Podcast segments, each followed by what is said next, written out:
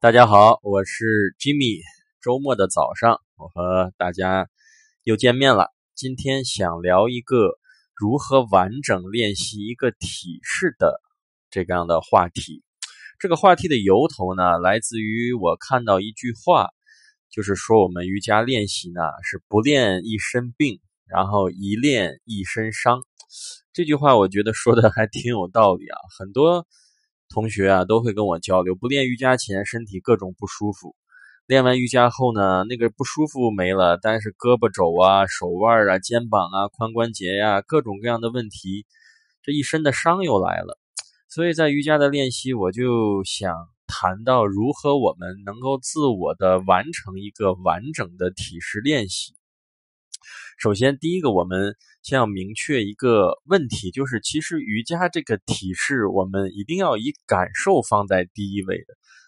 我们举一个简单的例子啊，可能在练瑜伽前，我们很多人会觉得自己的柔韧性不是那么好，可能一开始腿只能。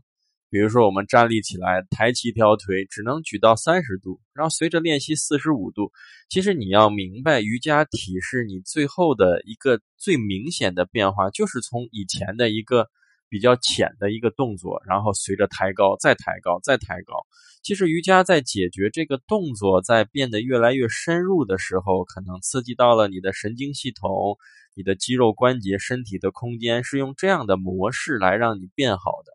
但是，当你的身体没有准备好的时候，你务必就以你的感受放在第一位。可能有的人他抬起了二十度，他就有感觉了；有的人需要抬六十度，那你俩都有感觉，其实可以说两个人的练习都是正确的。所以说，没有达到的时候，我们就要避免去模仿一个图片或者中或者说是视频中的样子去练习，也就能避免在练习中的这种着急也好。或者说是想去攀比也好，给自己造成的一些身体的这种受伤或者风险。还有就是在练习中，我们还要去思考一个问题，因为每一个瑜伽体式的背后，都是为了身体的某一部位或者某一些部位而设立的。也就是当你练习的时候，如果你从一个初学者，当然我们就不需要在乎他了，因为很多人练习有两种啊，一种是我们喜欢思考的，喜欢去想这个体式给我带来什么；另外一种人就是老师怎么教我就怎么练，然后随着两三年我就变好，就自然而然好就 OK 了，我也不会在意我为什么会变好的过程。但是我觉得随着你练习的时间的增长，每一个人都会慢慢的走向。我去了解每一个体式背后给你带来的，到底想改善什么的这样一个目的也好，或者说是一个结果也好。然后今天我就想拿一个这个 Paschimo Tanasana，就是西方延展式来作为一个话题，我们来思考。我经常在我们做教室里，西方延展应该知道，坐姿吸气手向上，呼气前屈手去。找向脚这样一个体式，我经常提示大家去屈屈膝做这个体式，因为这个体式的名字就是加强背部伸展式。屈膝的目的是因为你除了能感受到腿后侧的拉伸，你还要真正的去完成这个体式给你设立的一个目标是解决你背部的僵硬和上背部下背部一种长期无法伸展的一个问题。所以屈膝的目的就造成了给你带来的不是造成啊，给你改变的是从你整个的腿后侧、臀后侧、下腰部、上背部，甚至颈部和头部的一个拉伸。这就是在你专注练习以后，或者说在练习了一定的时长之后，你就开始思考体式到底要来给我们带来什么。所以说，从这个话题引到了这个体式要把它练完整。我还想再把这个体式，除了你知道它的功效名称，然后它给你带来的一些局部的感受或者全身的感受，还想引入一个话题，就是你能够从单纯的练一两个体式，变成了配套练习体式。上课我跟大家讲过，比如说我们这节课你练习了后弯，你用了五分钟做轮式，那你就要用十五分钟做这个加强背部伸展。这是为什么呢？这就是我们需要身体的前后的平衡，或者我们说的交感神经和副交感神经的平衡。所以说，在练习的过程中，你已经从以前的只知道一个单一的提示，开始成对成组的练习提示的时候，你发现你又迈过了一个台阶，或者你又对瑜伽的这个认识，对阴阳的平衡又有更深的一步了解或者是掌握。说到交感神经和副交感神经啊，我也想稍微的解释一下，因为这属于西医的部分，我们也不是学医的。但是我觉得西的这一对交感和副交感的理解，特别有助于我们对瑜伽的理解，包括对我们中国文化的理解。交感神经和副交感神经，它都属于我们的植物神经系统。然后交感神经是可以让你心跳加快。然后血管收缩，血液上升，然后你的身体出现一个亢奋的状态。然后反过来，副交感神经的作用恰恰与交感神经相反，它会让你的血压降低，然后减缓心率，然后促成身体的一些能量的合成，包括储存能源。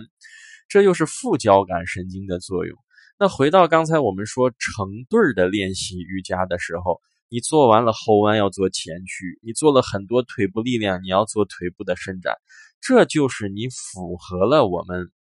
这个医学也好，或者是符合了瑜伽的这个哈达的阴和阳、太阳和月亮，都是比较吻合的。但是为什么我们往往喜欢练一些交感神经的阳性的东西呢？大家想过这个问题没有？其实答案也很简单，因为阳性的东西最容易找感觉。比如说，我让你激活，哎，你很容易就找到激活、兴奋、奔跑、出汗；但我让你放松，哎，我让你去找到一些看不见的。所以说，阳性就像在我们的社会和生活环境中，往往是有形的、可见的；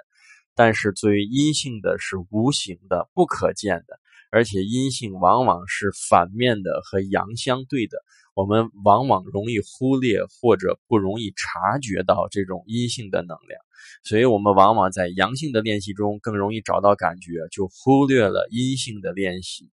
所以这样的问题也不用着急。其实每一个人都是从刚开始，绝大多数同学啊，从阳性的练习进入到。瑜伽也好，方方面面的太极也好，都是这样子的。然后慢慢的发现了自己是在一个阴阳的平衡中，最后找到了自己那一个立足点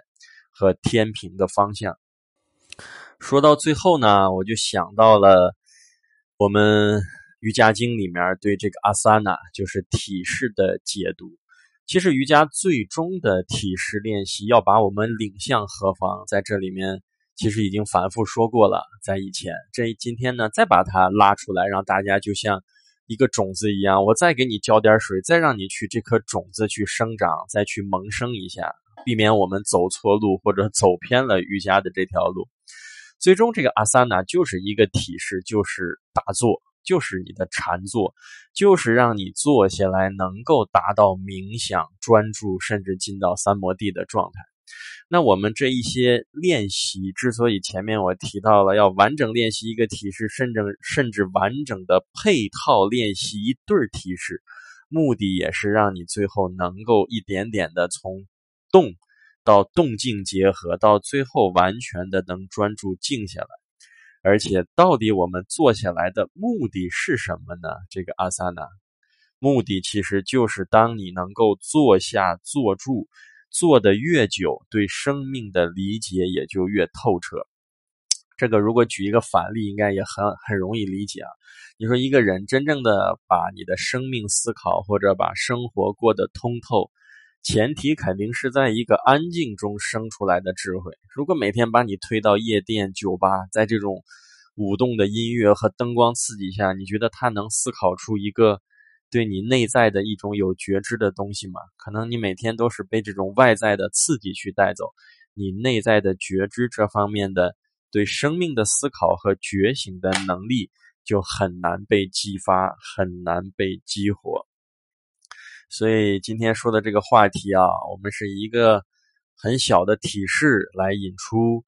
然后呢，希望大家能从单一的体式练习，能够慢慢的发展成配套的成对成组的练习，找到练习中的阴和阳的平衡，最终我们能够一起的精进，达到能够长久的安坐在当下，对你内在的觉知，对生命的理解或者思考，这才是最后瑜伽想把我们带向和通往的这一条路。好，今天的这个话题就分享到这里，我们下一期再见。